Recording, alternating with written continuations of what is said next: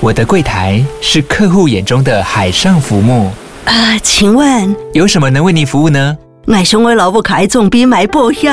没问题。不过我讲死口讲不清楚，你慢慢来。办您靠岸，台银人寿一直都在，以安心、可靠、诚信、稳健为本，尊重多元，关怀弱势。因为台银人寿，我不再漂流。以上广告由台银人寿提供。因为我的病症除了外耳骨耳朵的发育不全之外，我还有半边的骨头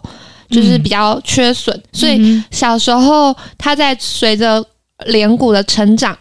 我会有右半边。比较短少，然后左半边一般速度成长，嗯、所以他们就会左边右边脸会跟不上，嗯、所以我就有歪斜的状况。哦、除了正面看会歪斜之外，还有咬合上，就是我的下巴跟我的上颚的那个成长速度不一，所以我才就是分了两次手术。在五年级的时候是先改变正面看左右歪斜的这个手术。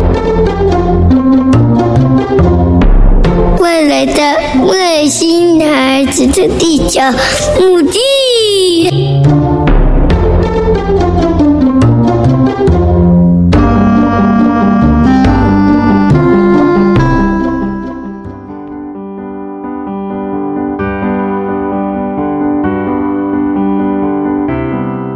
距离上次就是我们跟罗慧夫颅颜基金会的执行长聊过之后，那我觉得现在我特别想要深入的了解来自小尔珍星球的一位可爱的小尔珍外星人桑尼，来跟大家聊聊他自己的故事。Hello，大家好，我是桑尼。嗨，桑尼。因为我相信，其实每个人啊，就是无论外表或是内在，都一定是跟别人不一样，就是大家都是很与众不同的存在，就像是宇宙中的每。一颗小星球一样，大家都是非常特别的。那我觉得，为什么会想要跟桑尼聊聊天的主要原因，是因为他一开始在我们第一次在做线上做接触的时候，就有非常感受到一个很强的正能量。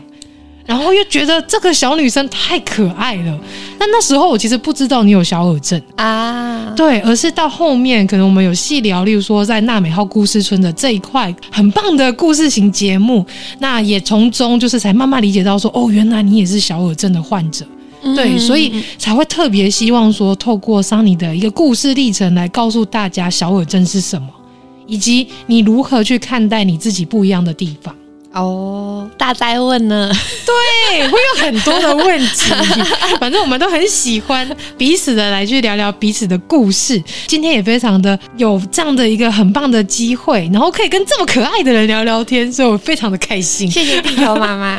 谢谢。大家好，我是 Sunny，我就是刚刚地球妈妈口中说的那个呃小耳震星球，我觉得这个好可爱哦。我是右侧。的耳朵发育不全，所以跟就是一般你想象中的耳朵比起来小很多，而且我的外耳骨没有发育，就是小小的，然后耳道是闭锁的，嗯、所以。讲悄悄话的话要在左边讲，我的右边是听不到悄悄话的这样子。哦，嗯、所以你有遇过人家在你另外一边讲悄悄话？我就会把左边耳朵转过去这样子。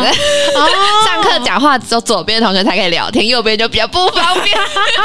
这是意外的收获。不是不是是就是上课比较不方便，如果好朋友跟我坐的是他的我的不方便的耳朵那边，哦、我就上课要忍耐不能讲话。太可爱了。那你觉得小耳针对你来说有造成你身体上的哪一些不方便吗？嗯，从小到大耳朵听不就是听不清楚，右边耳朵听不太清楚。就是刚刚提到的，就是跟朋友聊天讲悄悄话的时候，一定要限制单侧，嗯、或者是坐下来的时候，比如说是一个嗯、呃、很多人的活动，嗯，然后大家的声音都要被盖过去的时候。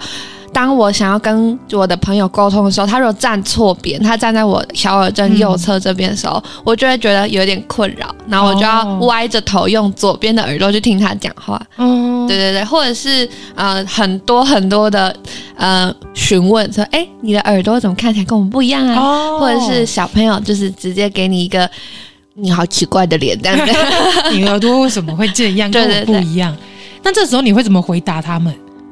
我小时候是一个蛮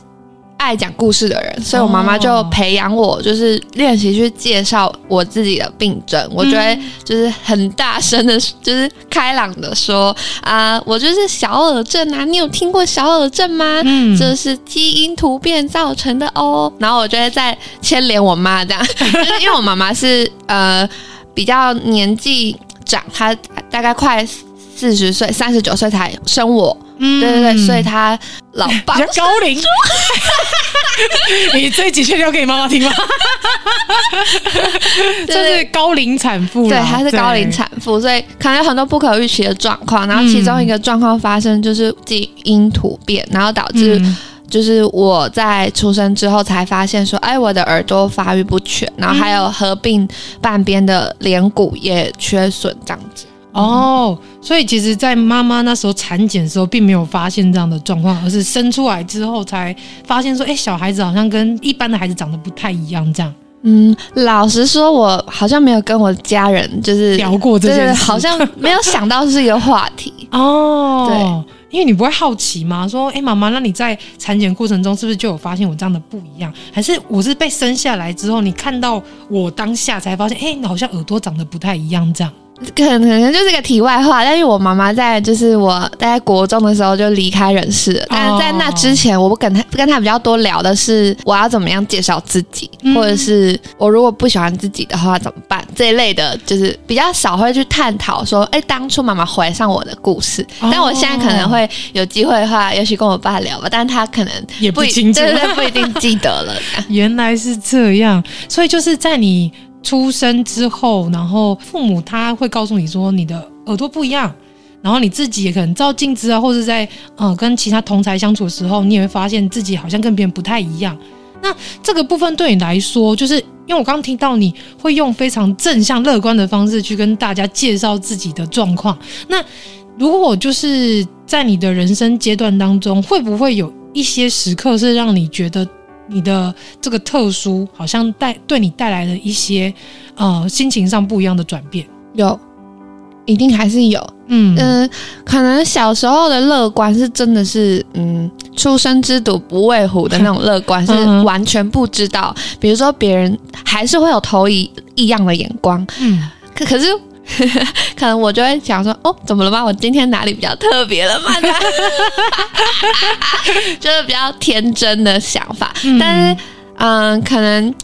看了更多媒体带给我的，就是怎么样才是美啊，或者是那时候、哦、呃高中的时候韩流来袭，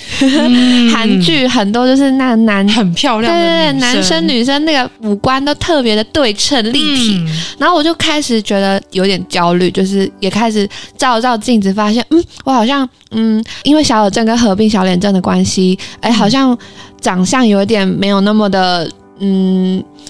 不是世俗眼光当中大家认定的美这个定义就对。对，我印象比较深刻的是有一次很荣幸的跟我爸爸，就是因为他的工作被受邀去王品吃牛排哇，然后对那时候的我来说是一个很高档的，就是消费体验，对，因为还没有出社会嘛。然后我那时候看到那个餐厅里面的所有服务生都就是打扮的很漂亮，然后嗯、呃，女生服务生就有点像空姐这样子，把自己的头发全部都梳高高的。可是因为、哦、因为那时候的我是才刚刚开始爱美，然后我。才刚开始觉得说啊，不然我把我的耳朵全部遮住好了的时候，那时候高中开始有这个信信念，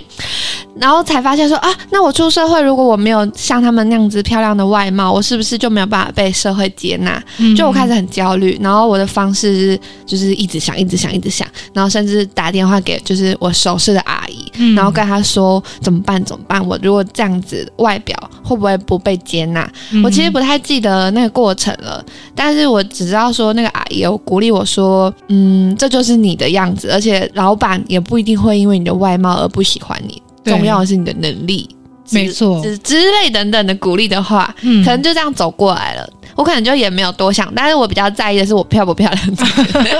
因为我知道，因为毕竟我们人是外貌动物，就是大家会去欣赏别人的外貌，或者是会对于社会框架中给予我们审美的定义，可能我们或多或少会把这些印象记到自己的脑袋里面，然后莫名其妙就形成了，好像这样的长相就是叫做美，这样的长相就叫做帅。但是其实我觉得每个人的独特之处，是因为我们本来。不可能会有人长得一模一样，除非是双胞胎嘛。嗯，对。但其实，如果我们知道说，我们可能某一个地方，其实例如说右脸特别漂亮，左脸特别漂亮，那你自己懂得欣赏你自己，就不用害怕别人怎么样去用什么眼光去看待你。因为就像，其实刚刚我觉得阿姨讲的很棒，她说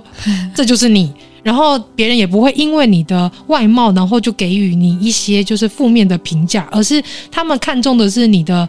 实力，然后你的内在条件，以及你自己是不是对自己有够接纳你自己？但你在做事情的当下，你才会展现你的自信。所以我觉得这都是，呃，像这种接纳自己，然后去欣赏自己是由内而外的。因为其实我觉得在桑尼的故事当中，我其实也能够理解，因为毕竟地球妈妈本身是斜视嘛，所以我们也一样有外貌上的一些，嗯，一般人会认为是困扰的部分。所以甚至是说，我们因为要透过外貌去跟。对方或是跟其他人去做交谈的时候，一定会有焦虑的状况，因为你可能会特别在意说别人会不会一直看我的眼睛，或是你可能会。特别在意说别人会不会一直关注我的耳朵，或者关注我的脸。但其实我相信，对方在跟我们交谈的当下，他一定只是想要知道我们的想法是什么，而不是哦，你的脸怎么这样，哦，你的眼睛怎么这样。嗯，对，所以我觉得这也是非常希望能够跟大家聊聊的，就是不要担心说自己的外貌好像会成为自己人生中的绊脚石，而是我们要去思考说，我们要如何去增进自己的心理素质，然后把自己最好的那一面、最好的内在去展现给。世人知道我就是这么特别的人，我觉得这才是最重要的。嗯，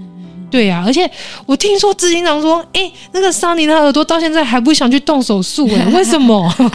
哦，就是关于外耳重建，为什么我没有选择去做的原因。嗯嗯，主要有两个原因，一个是就是外耳重建，它这这个手术其实是我这个颅炎疾病里头，就是嗯没办法改善身体机能的一个手术。哦，就是我做过的几个手术里头，它都是为了改善我的咬合，或、嗯、或者是帮助我呃颅骨的发育可以矫正。嗯，那可是耳骨重外耳骨重建，它主要是做美观。哦，所以我我就是我不知道为什么我的个性其实是。蛮感性的，可是针对这件事情，我一直都看法蛮理智的，觉得如果他要花那么多钱，就是他是一个所费不貲的手术，嗯、呃，尽管也许经济困难的家庭有机会可以跟基金会申请补助，嗯、但对我来说，如果没有真的那么需要，我已经花家里的资源太多了。嗯、如果哪一天我真的觉得需要做外耳重建手术，那我要靠我自己赚钱，就是这是第一个原因。然后第二个是，就是其实外耳重建起来那个外观，它没有办法带来。听力的改善，以以及它的那个耳朵的轮廓真的很漂亮，没有错。就是现在的医术真的越来越发达，很多医生那个技术都越来越就是厉害。嗯嗯，只是说我我有点追求那个耳朵的那个软硬度，就是真实程度。对对对，做起来的外耳，据我看过的范例，可能现在有更更高的医术。就我看过的范例，就是做起来那个外耳耳骨是硬的，就是我们现在摸就是一般的。耳朵是软骨组成，嗯、但是嗯外耳重建有两个管道，一个是你要用自己的那个肋骨的骨头，另外对对对，嗯、另外一个是可能是是人工骨，那这两个都是比较、哦、也是算是偏软可塑型的骨头，可是还是比不上现在真实耳朵的骨头那么软，嗯，对，所以那个真实性没有那么高的话，我就没有那么喜欢，纯粹是我个人的喜好啦。哦，而且因为女生嘛，所以我可以用头发遮盖住。假设我今天懒惰跟大家解释，我在意的话，我就遮住就好。或者是其实我绑起来。也没有那么多人有那么多的时间看我的耳朵跟他们哪里不一样，我就觉得效益没那么大。哦，原来是这样。因为刚刚执行长在离开之前还特别交代我说，你要问一下桑尼，他那个耳朵不想去做重建手术。哦，这样听起来就知道原因是什么。嗯，因为的的确，如果我们要去做一个。像是这样重建的手术，它一定要花上很多的费用。嗯、那甚至它后面的一些复健还是什么，也可能很需要一些时间，然后也需要一些费用来去帮自己去复健，或者再去捏捏塑或者什么的。对对，而且它其实是一个要分两次做的手术，嗯、那也要需要一个就是能够陪伴的家人或者是朋友来帮助，然后花时间、花人、花心力。我觉得它是一个还蛮重大的决定啦。哦、也也许不一定是现在，以后我也不排斥，只是我现在有我选择不做的原因，这样子。哦，那其实你刚刚有说你的颅炎的部分有在做其他的手术嘛？嗯、对不对？那那个是什么手术？我做过两次手术，第一个是小学五年级的时候，我有做过一个，嗯、呃，它有一个专有名词叫做下颚骨延长牵引术。它就是因为我的病症，除了外耳骨耳朵的发育不全之外，我还有半边的骨头就是比较缺损，所以小时候它在随着脸骨的成长，我会有右半边。比较短少，然后左半边一般速度成长，嗯、所以他们就会左边右边脸会跟不上，嗯、所以我就有歪斜的状况。哦、除了正面看会歪斜之外，还有咬合上，就是我的下巴。跟我的上颚的那个成长速度不一，所以我才就是分了两次手术。在五年级的时候是先改变正面看左右歪斜的这个手术，嗯、它是需要在右边脸上钉，就是两根骨头分别各钉不同的骨钉，然后再就是花大概四五个月的时间，就是每天就是要转开一点，转开一点，然后再重吗？超。超爆痛的！哦天哪，我每天都鬼哭狼嚎。天哪，好辛苦哦！我妈妈还带我去收惊啊，因为真的哭的太凄惨了，因为一定一定很不舒服。但是还是我妈妈亲手帮我就是转的，她应该也比我心还要痛。对，因为我能，我大概能理解妈妈当下的感受，一定是她可能一方面会自责说，可能会为为什么会让我的孩子遭受这样的辛苦，那另外一部分是。帮自己的孩子在做这调整的时候，他一定心也很痛，因为他知道你痛，他其实他更痛。嗯嗯嗯，对啊，不要哭。妈妈很棒，你也很棒。对，那是一个蛮辛苦的手术。嗯，然后还嗯比较印象深刻的是那时候国小会有。中年级转高年级后分班，对，所以新同学看到我是我暑假做完手术后的样子，哦、我的脸上就挂着那个就是骨钉，嗯，哦，其实蛮惊悚的，就是对。你一般走路的时候，你如果不小心敲到我，我就会可能刺到脸，或者他会被我刺到之类的。哦、对，所以我那时候体育课都很谨慎，比如说他跳箱子的时候，我就不敢跳等等。然后同学甚至还很想要看我拆掉之后我真正到底长什么样，虽然没有遮盖住我的五官，嗯、但总是会。比起我的五五官，那个钢钉会更吸引人的注目，对，更显著。可是我可能那时候就是比较乐天一点，就是不太知道说，嗯、哦，原来这会让人家觉得我比较不一样。我就是公公啊，你肯定是想说，就这只是个治疗、啊，对对，我真的公公这样。可是那是就是很痛很痛的一个手术，这样、嗯。而且你才国小五年级耶，所以我那时候以为自己是一个大人了啦。好，我现在知道每个孩子们可能到这个时候都会觉得自己是个大人。嗯、我我那时候是这样想的。哦，对，这是第一个手术，然后改善的是我的两个脸骨的正对称。然后第二个手术是高中，就是刚好提到那个王品牛排事件，就是我对自己有一些美感的期待。嗯，对，然后我才接受了第二个是医生建议要做的正颚手术。哦，其实那时候我蛮挣扎的，因为我对我来说，我觉得那有点像是现在大家流行在说的医美。对，就是啊，那是因为爱漂亮才做的啦。但是严格来说，我其实是先天的颅炎疾病导致我的就是发育慢慢的就是歪斜。嗯、那如果说我没有这个症状的话，我说不定不需要做这个手术。是我的我的牙齿排列或者是我的。顎骨不会有就是需要矫正的需求。嗯哼，现在我是这么想的，但当时我会觉得说啊，那我是不是像别人说的一样，爱漂亮才去整形什么？所以我会有那个心理的挣扎。所以这对我来说是一个秘密计划，就是 秘密计划。对，这对我来说是一个秘密计划，就是高中毕业了，没有人知道我。好，我去做一个 正顎手术。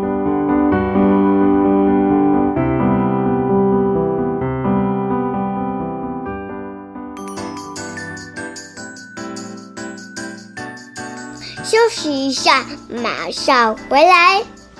Hello，喜欢我们外星孩子的地球日记节目的朋友，欢迎 Apple Podcasts、Mixer Bus、给我们五星评价并留言给我们哦，并分享给所有的朋友们。如果从不同的平台收听到我们节目的朋友呢，也欢迎到 IG 私讯地球妈妈来跟地球妈妈聊天互动哦。更欢迎家有特殊儿童家长或是想认识不同特质的朋友呢，还是想跟地球妈妈一起用正能量爆棚的朋友，一起加入赖社群，搜寻地球妈妈战队就可以找到我们喽。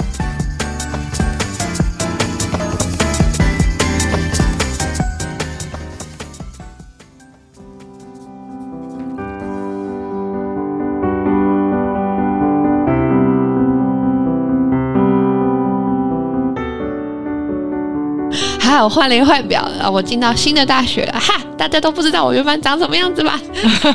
大概是这个历程的。哦，可是听说正顎手术，它是不是也也是？我我有看一些呃什么部落客啊，或者有些人做一些呃正顎手术，他其实感觉也是很辛苦哎、欸。他呢，就是曾经让我肿得像鲁鲁米一样，你有看过这个卡通吗？我知道，下巴整个是肿的，对 对对，就整的圆的，他是巴斯光年，我大概长那样。哇！而且听说后面他除了就是手术当下他会带来的不适感，后面好像在复原的状况当中也是需要很长的时间才有慢办法让他慢慢的恢复到正常的样子，对不对？对，那时候大概是我人生中最瘦的时候，好像听说连吃的东西都不能吃太硬的东西，好像不能咀嚼，不太能咬，就是几乎都是喝流质的东西。哎、哦，我其实这两个手术的那个记忆有点混淆了啦。嗯。嗯嗯但是都是在脸部上面的一个手术去做重建这样子。对，哇，那听起来真的是蛮辛苦的。对啊，所以也花了家里不少心力跟时间。然后我又是一个比较拗脾气的小孩，就是 不舒服就会连带的尾送这样。我想小孩都这样啦，啊、真的吗？对啊，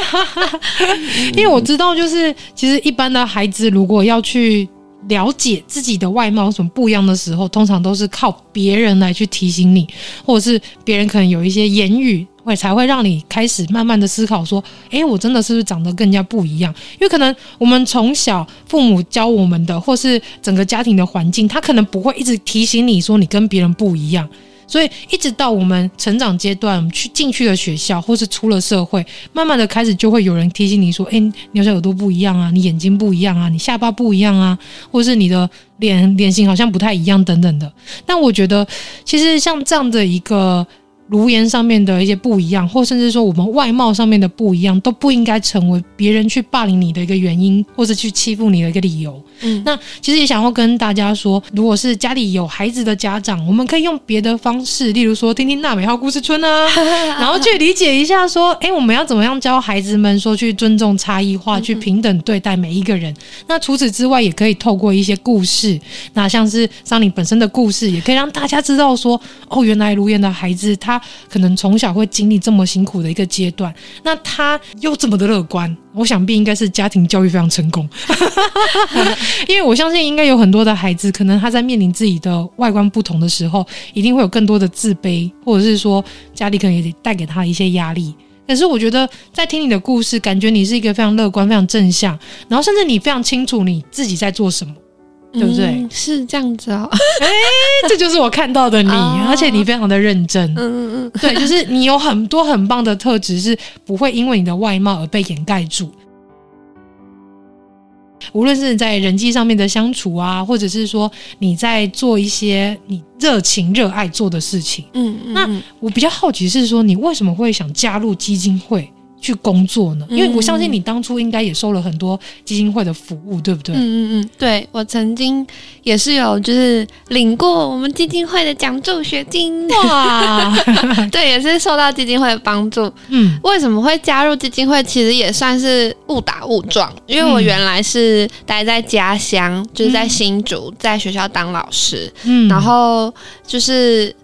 那时候也是在一个职涯的迷途，我其实也很喜欢我原来在校园里面当老师的工作，嗯，只是我还有另外一个就是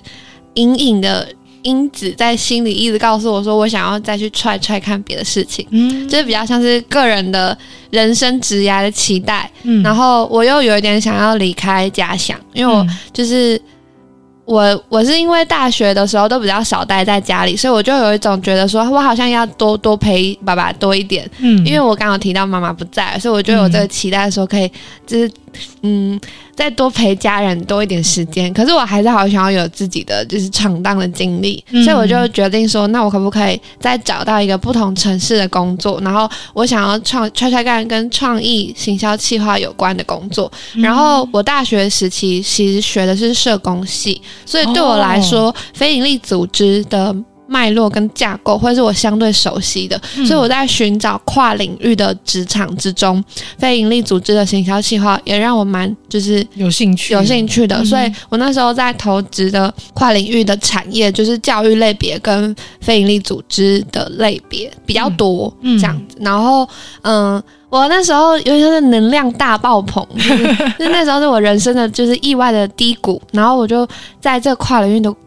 找工作过程中有非常多录取的，就是 offer，然后我就决定，就是嗯、呃，如果。基金会曾经帮助我这么多，嗯、然后我又对，因为我们的这个职缺，它是要针对更多大众的教育做推广，嗯，那其实也扣紧我，就是也对教育有兴趣的这个特质，嗯，所以我就觉得说，好像是相辅相成的一个，嗯，命中注定，我就想要进来基金会服务，然后当然也是因为我的个人特质跟兴趣，其实，嗯、呃，我如我刚好也是受服务的。个案没错，但它就是一个嗯，刚好而已，不算是主因。嗯、但当然也是因为这样，我对基金会相对有一个认同感。嗯嗯，那是不需要从头培养的，因为我是从小就知道的。哦，因为毕竟你要去理解一个社福的机构，你可能要花一些时间去阅读他们的故事。成立的故事啊，或者是说他们曾经可能帮助了哪些个案，或做哪些服务，所以可能需要花一点时间。所以我相信是由回流的这一群受服务的人来进入这样的一个体制，再去发扬光大，相对来讲是真的非常的适合。因为毕竟你已经够了解这个基金会这个组织带来了什么样的服务，然后帮助了你多少，那你更有这样的立场去说服其他的人来，例如说来接受这样的帮忙，或者是更有这样的立场去告诉大家说，哦，我因为受到这样的一个帮助，然后我现在成为一个更好的自己，或者是说我因为受到这样的一个服务，所以我要想要让大家知道说，其实我们让卢岩的状况并不是什么特别。不一样的地方，而是每个人都是特别的。可能你可以透过自己自身的例子，然后再去把这样的理念再宣导出去。所以我觉得你来回来做这件事情是一件非常厉害也非常棒的一个决定。我没有听过这样的观点，我觉得很酷哎。我反而是觉得我我因为在推动这件事情，所以我也因此而更喜欢自己。就是嗯、呃，上一集 就是执行长受邀的那一集，有特别提到我们想要推广更多，就是关于尊重差异跟喜欢自己、尊重不一样的生命这件事情。是，就是它也算是我在工作当中，因此而越来越影响自己自我认同的一个观念。就我可能也没有那么就是有自信，嗯、哦，对，或者是。不太能够接受说，其实大家这么的不一样。其实、嗯、我是在这个工作这历程当中，慢慢的体悟到说，真的不是只有长相而已，每个人的特质、经历、想法、价值观，就是它是一个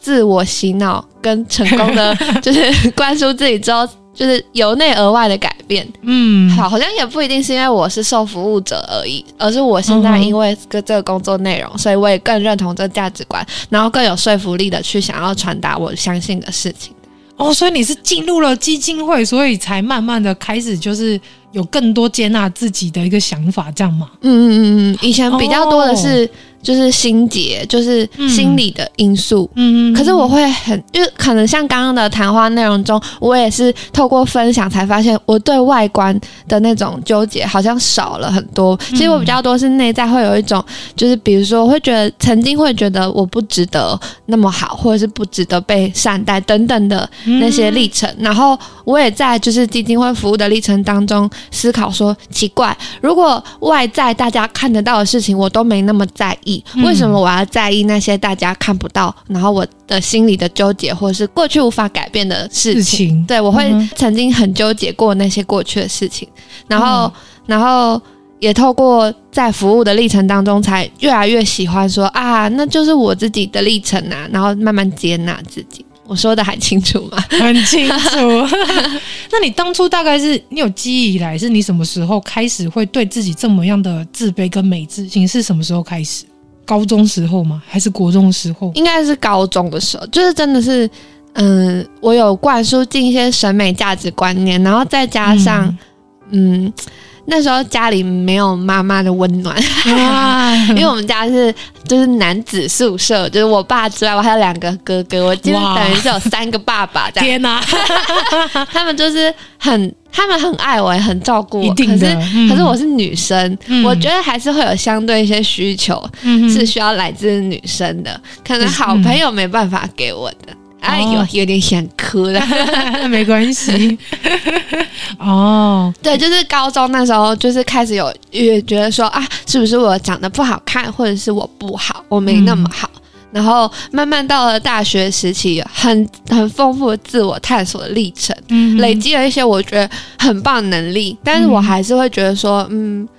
这样够好吗？嗯，嗯，就是一直到出社会，会质疑自己，对对？对对对对，会很很。大力的鞭子在我的心里，这样啪啪啪，就说你不够好，你不够好，你烂烂烂，这样子。怎么会这样呢？怎么会这样子哦？我有去思考过吗？就是这样的自卑的原因跟、嗯、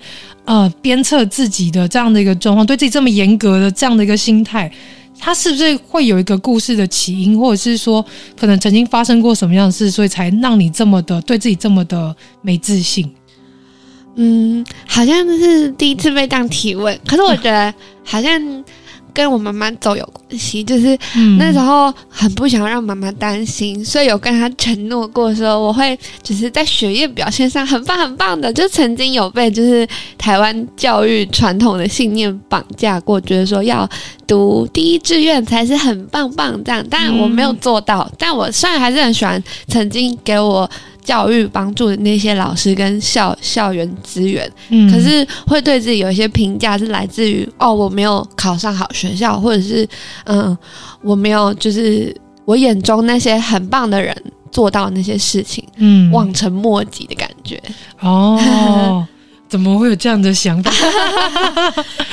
其实能理解，说大家会在面对于自己的状况的时候，很常会有怀疑自己的情形。那我想，这原因是不是有可能是因为我们吸收了太多外界，或是比如说新闻媒体所传递的一些比较政治不正确的一些观念？就例如说，有些嗯、呃，可能。传统的价值观会告诉我们，像你刚刚说的，要考上第一志愿才是真的是读书很厉害的人，或者是说我一定要变成医师、律师，或者是呃，例如说其三师之类的老师，才是社会价值框架下呃被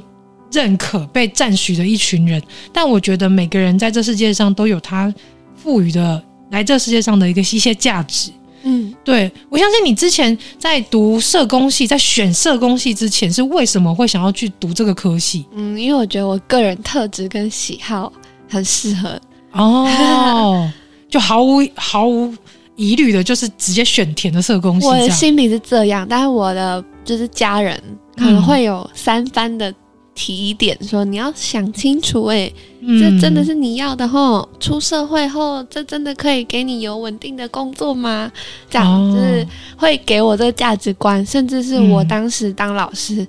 除了我很喜欢我的工作内容之外，我也会觉得说，嗯，这样我爸总该为我感到安心跟骄傲了吧？哦，所以还是会接受很多。别人给你的框架，别人给你的期待，对，然后就你，你因为这样的期待而去限制了你自己。嗯，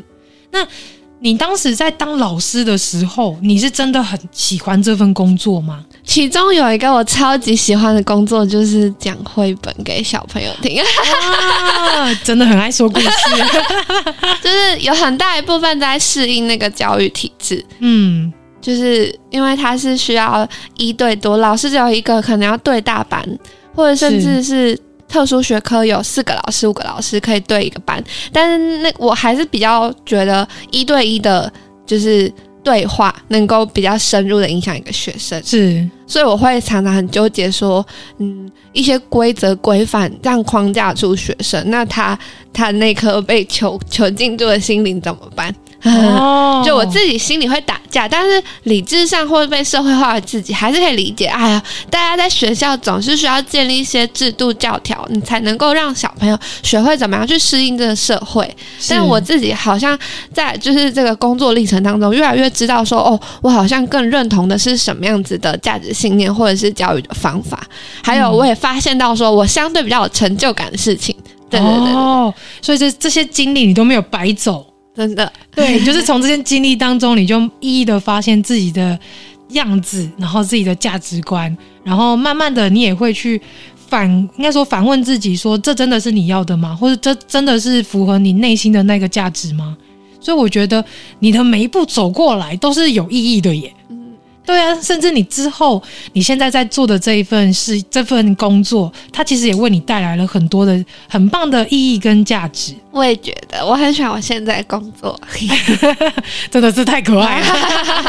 但是我那时候有听你说，就是在呃做像是娜美号故事村这样的一个 podcast 的节目，你其实也非常的认真，你寻求很多人的帮助，然后甚至是你也非常的希望能够透过这样的一个节目去传递一些价值。对不对？那你为什么当初会有这样的发想呢？其实是，是主要是在我进入基金会之前，我的主管就有期待在疫情时期有不同传递绘本故事的方法，然后他们那时候有发想过，也许 Podcast 是一个机会。嗯，然后那时候我就加入基金会了，在这个想法有了的时候，我自己那时候就跟朋友误打误撞也。就是有尝试经营过 podcast 节目，所以小有了解，所以我就就自告奋勇说：“哎，好啊，好啊，我觉得这是一个好主意耶！我们把绘本故事放到 podcast 节目，一集一集来讲。我们还有自己的绘本，不用跟别人索取版权，真的，那简直是我的天菜工作选项，真的。那那时候有两个回溯的神奇历程，第一个是，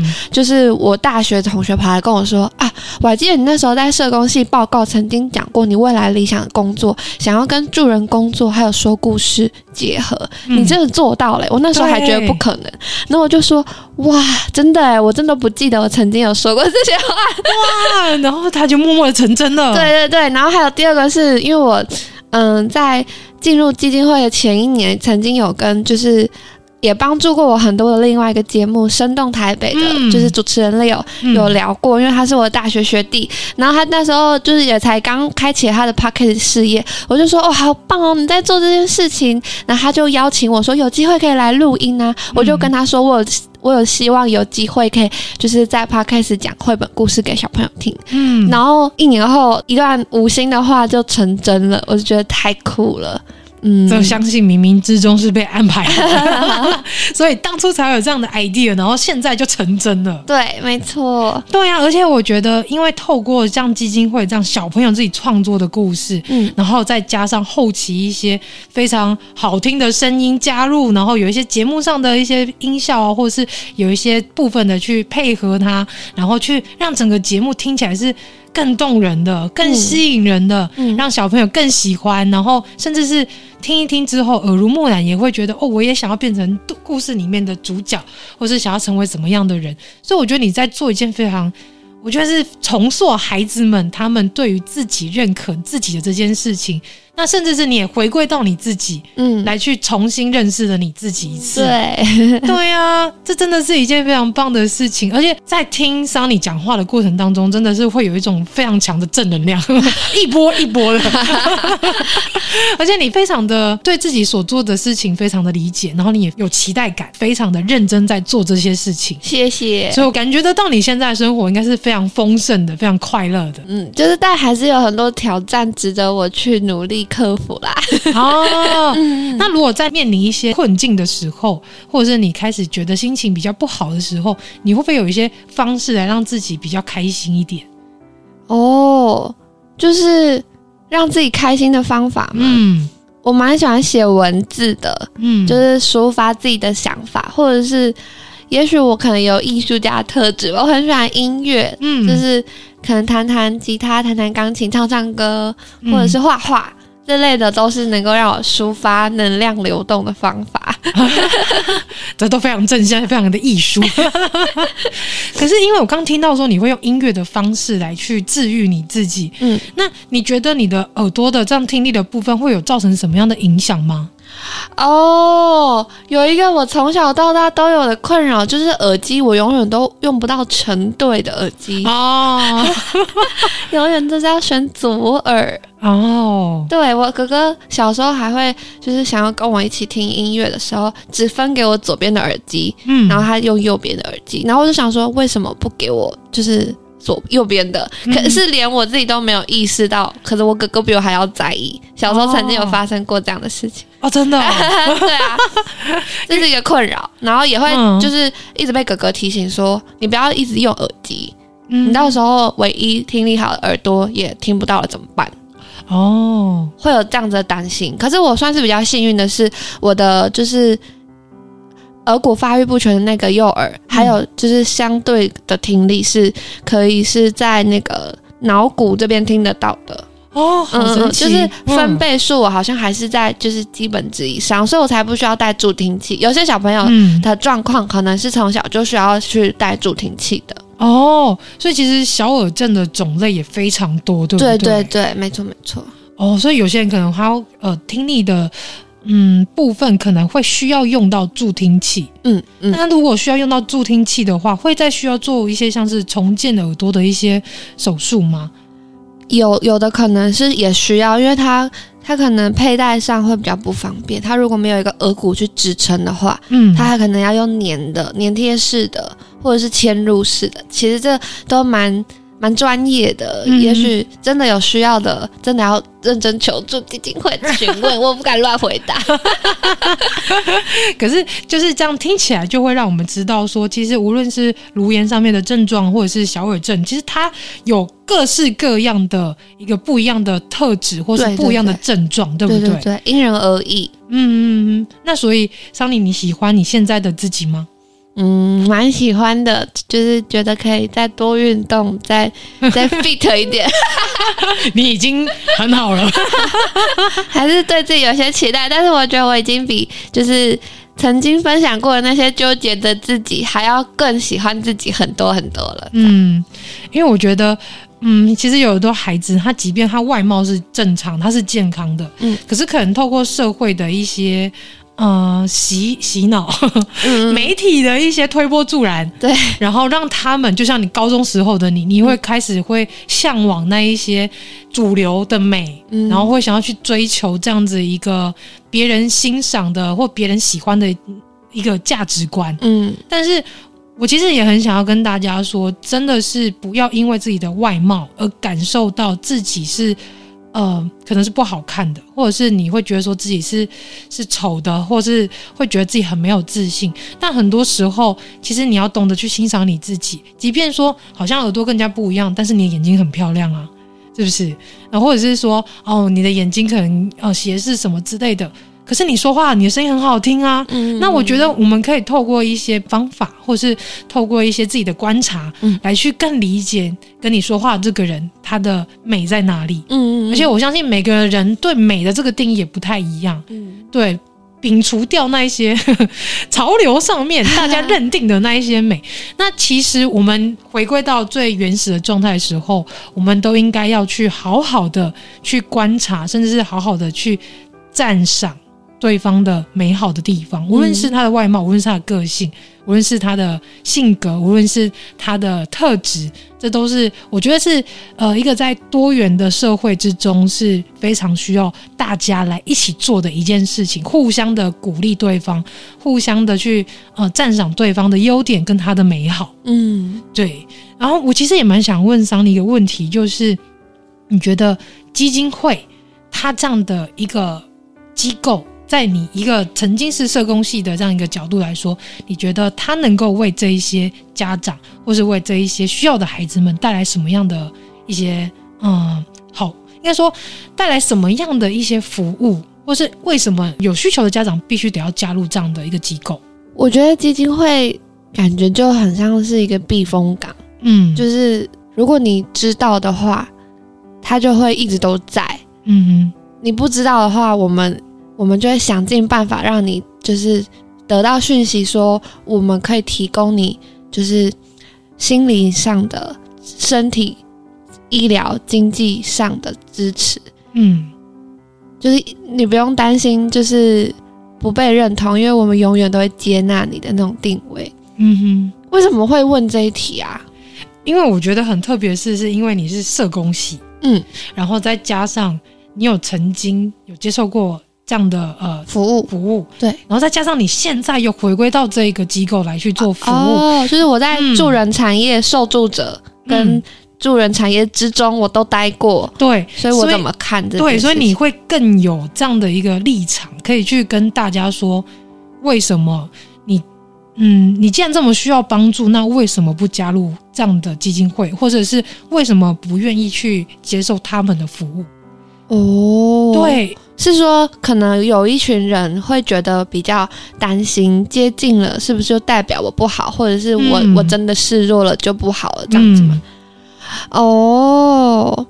对呀、啊，因为其实我曾经也有面临过这样的挣扎，对。就是在带孩子那时候，其实很多人知道我孩子是有威廉斯症的时候，嗯，他们就会说：“哎、欸，你可以去加入威廉斯症的协会啊，嗯、然后或者是罕病基金会啊。”可是因为我当下的那个挣扎是，我加入了，是不是代表说我真的就替自己的孩子贴上这样的标签，或是替我自己贴上这样的标签了？那我到底有没有真的需要这样的服务吗？但是后面。呃，自从加入之后，参与了几项他们主办的一些活动，嗯，我后来才发现，加入对我来说是真的有很大的帮助。嗯，例如说加入威廉市政协会，你知道这些前辈家长的经验，他们会告诉你说，哦，孩子的状况啊，然后他们的孩子的经历是怎么样，然后他们又是怎么做的，然后怎么帮助孩子，怎么陪伴的，那或者是他们去怎么样去寻寻找这些资源。对对，可是。我觉得有很大一部分的是，就是像基金会有德福志工，对不对？对。那这些有经历的家长们，他就会形成一个无形的力量，去帮助真的需要这些资源的人。对，可以愿意走进来。对，因为毕竟如果你说一般外面的社工，像罕见疾病基金会社工，或者是说像是一些威廉斯症协会等等种种协会的社工，他们不一定是自己自身有这样的经历。嗯，所以即便他在当下跟你说哦，我们有什么样服务的时候，你可能也会有一种没有说服力的感觉。对，你会觉得真的吗？哦，就你会有这样的疑问，所以可能也会变成说你不会这么想要去加入这样的一个机构，然后你也好像也不会这么希望说自己被标签或是被框架成你就是啊、呃、很弱势。然后你非常需要这样的机会，或是非常需要这样的服务，但事实上是这些服务都是来帮助我们这些家长去认识孩子的状况，然后也帮助我们去重建我们的身心的一些心理建设。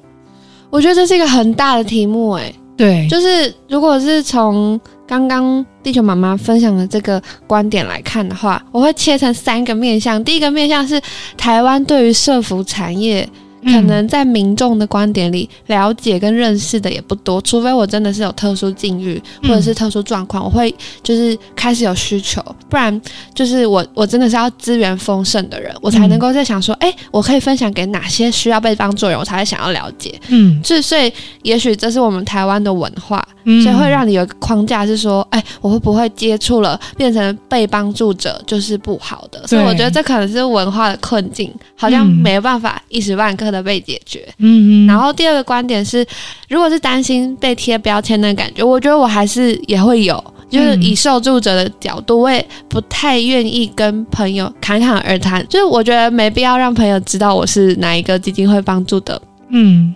因为这又跟我同学没有关系，或者是嗯，他知道了又怎么样，怎么样那种感觉，我不确定是不是有共鸣的啦，但是也是有属于我的纠结。那可能就比较像是我想太多了，真的想太多。我觉得其实基金会就有点像是一个，嗯、呃，如果你有插花的兴趣，你会想要知道其他人会不会有其他种技法，或者是不同的心情心得，就是找到一个同温层。嗯、那我们基金会就是找到你其实有养育特殊儿的家长们的一个方式管道。如果你觉得你有需要的话，我们其实是打开大门欢迎你的。但是如果你有疑虑的话，其实也没关系，只是。是如果我们串联起来的话，可能会有很多意想不到的火花，甚至是我们会有准备好的很多很棒的资源跟活动，还有你可能也会透过我们来认识别的家庭的机会。嗯、是，而第三个层面。就是可能我们基金会或者是任何一个社福单位，也可以是打破我们的形象，做更多让大家听起来觉得跟一般大众也有关系的事情。嗯，不要只是就是跟颅炎疾病相关，你才会想到罗慧夫颅炎基金会。嗯、像我们也是也想要推广说尊重差异的信念，不泛指任何的疾病。然后甚至是你喜欢听故事的小朋友，你也可以想到我们有一个那美好故事中的 Podcast，这我觉得也是基金会的课题，就是我们要怎么样。让更多人知道说，哦，这个单位跟我有什么关系？对对，嗯嗯，所以我觉得这是三个层次，大家都可以各自去就是调整或努力的方向，或者是观点。我觉得你回答的很好，而且你真的有回答到我想问的问题上。真的吗？真的，嗯嗯，甚至是我觉得你后面说的很棒的是，你把除了你把它切成三个层面，对，而且你也是从你的自己的角度一一的来去。说明跟阐述说，哦，加入基金会、加入协会、加入这些社福机构，对我们有什么样的帮助跟协助？那你把它整理好了，然后你也把它说出来，我觉得这是对于一些还在犹疑说到底要不要加入的那些家长，或是那一些需要帮助的朋友们，我想这是一个非常大的呃力道，可以 push 他们说、嗯、尝试看看。我有一个故事，是我曾经脚断掉过，嗯、就是。很意外的，就是走路走在路上跌倒，坐在自己的腿上，然后断掉。然后那时候是我自己大学学业课业压力太大，给自己期待太高的一个，我觉得是老天给我的礼物，就是你该休息了这样。哦、可是我就是一个很逞强的人，就是有点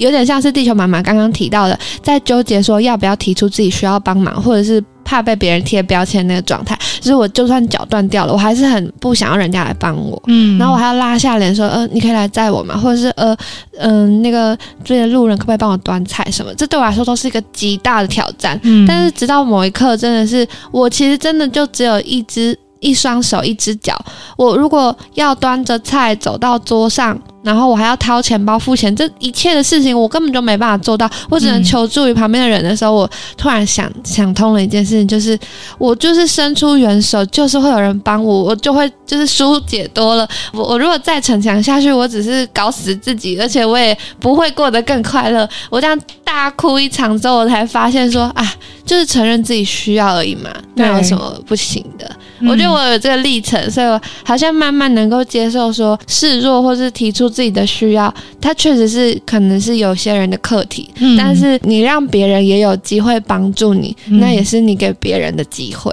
嗯嗯嗯嗯嗯，嗯哇，能访问到你太好了，你说了好多好棒的东西。的确是这样，因为我觉得人生好像很多事情都是被安排好的，然后你要在那一些时刻。然后你要经历过那一些挣扎跟崩溃，嗯，你才会后面才会理解啊，原来这是这件事情带给我的启发，嗯，对，所以因为你真的是一个非常正向，而且我觉得你也是非常的愿意去相信，然后你也非常的愿意去尝试各种时候的一些状态，所以你才会更加理解说，那我在每一个状态时候，我能成为什么样的自己，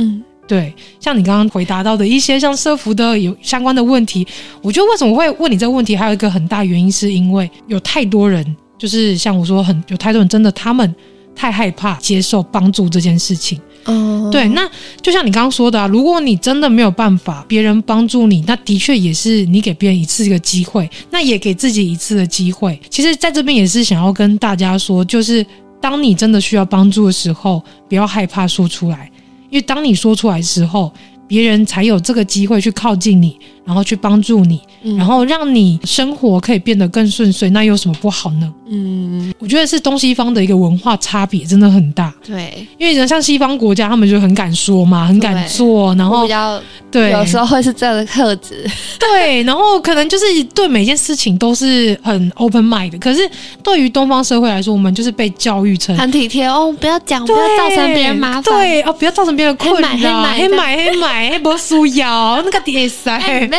嘿，或者是变成说好像太过于谦虚了，有时候被人家称赞的时候。嗯，我们还会很习惯说啊，没有啦，我没有这么好啦，没有你说的这么好，或是好像就是一直会说，会怀疑自己说，哈、啊，我真的有他讲的这么好吗？但是我觉得有时候要试着去接受这一些别人称赞你的一些话语，或是称赞你的这些，呃，让你会觉得。能让自己带来一些能量的一些话语跟语句，那其实你接收了它，然后你也可以让自己多一些自信。嗯，那有什么不好？嗯，对，何乐不为？就是要练习啦。嗯、我真的觉得我们身处在东方世界，有太多可能要重新被调整，然后甚至是这个文化差异上，我们有太多的。机会可以去让自己重新再为自己上一课，嗯，无论是尊重差异化这件事情，因为其实如果大家有去特别注意，有一些国外的媒体，嗯，那他们的电视台，甚至是他们的一些儿童节目，嗯，他们很常会邀请一些各种不一样状态的小朋友来去当主角。或者来去当来宾，像我很常就会看到，因为我们家都是比较习惯让孩子看国外的儿童节目，嗯，所以我们会常在儿童节目中看到，例如说白化症的小朋友，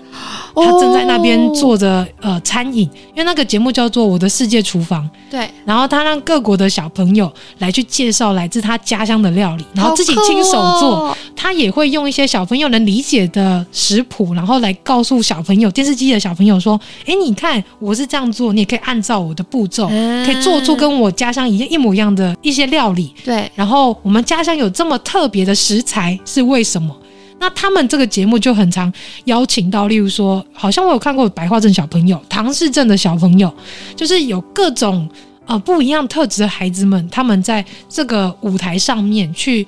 告诉大家他的家乡来自哪里，然后他们家乡会用什么样食材来去做这样的一个一道美食，传统美食。所以我就觉得这件事情是。非常需要呃被大家来去重视，像他们有一些节目也会邀请像是坐轮椅的小朋友，嗯，自闭症的小朋友，嗯，然后一起参加一些闯关的游戏，嗯，然后会给予他们很多的特写，嗯，那我觉得这这个都是一个很棒的机会，让孩子从小。耳濡目染就知道，这世界上有很多不一样特质的人，他们也不会因为在外面看到有人坐轮椅就觉得他为什么要坐轮椅，他好奇怪，或者是说看到有些小朋友他白化真真很明显就是他的发头发啊、皮肤啊、睫毛都是很白的，他们也不会有太多的一些疑问，觉得说他怎么长这样，就从大众媒体开始。给小朋友耳濡目染的改变，对，所以我觉得这也是娜美号故事中存在的非常重要的一个意义，就是让孩子们就是从小耳濡目染去知道说，哦，原来我可以就是用很多的方式去理解跟我不一样的人，或者是说我也可以用用这样的故事的一些内容，然后让我自己知道说，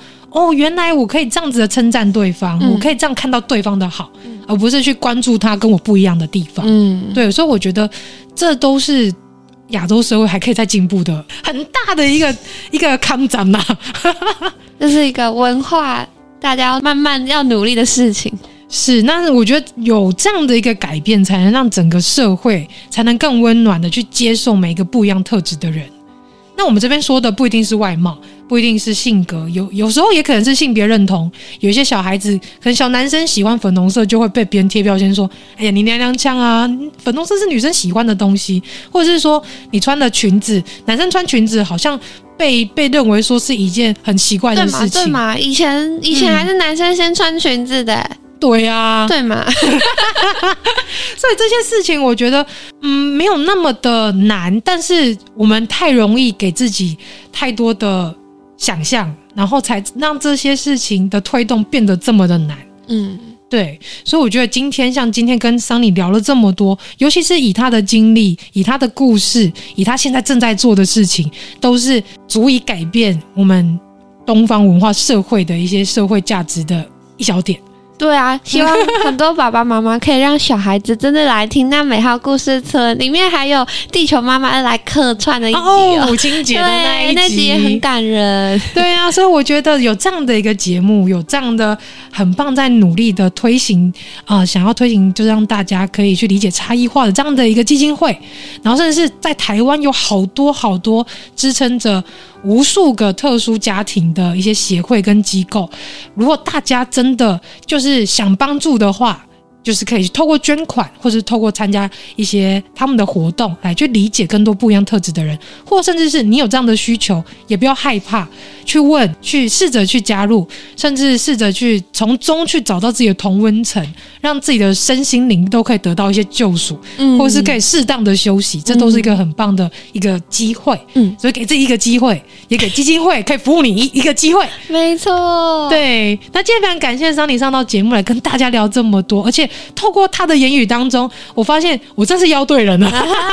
谢谢地球妈妈，有点害羞，对，比较害羞。桑尼刚才一直跟我讲说啊，有点紧张啊，不知道说什么，但是他准备的很好，甚至有一些我突然问的问题，他接得很好。谢谢，谢谢桑尼来到节目跟大家聊这么多，谢谢你。那最后有没有想要跟大家说什么呢？想要邀请大家用行动支持我，让更多更多人认识纳美号故事村这个 p a Podcast 节目，欸、谢谢谢谢。那我们大家呢，如果可以的话，闲暇时间就放纳美号故事书去洗脑孩子们。没错没错，来欢迎给我们任何节目的回馈，或者是来就是基金会用你的行动捐助、赞助支持我们。嗯、对，感谢桑尼上节目跟大家聊这么多精彩的故事跟自己的自身经历，谢谢桑尼，谢谢。耶。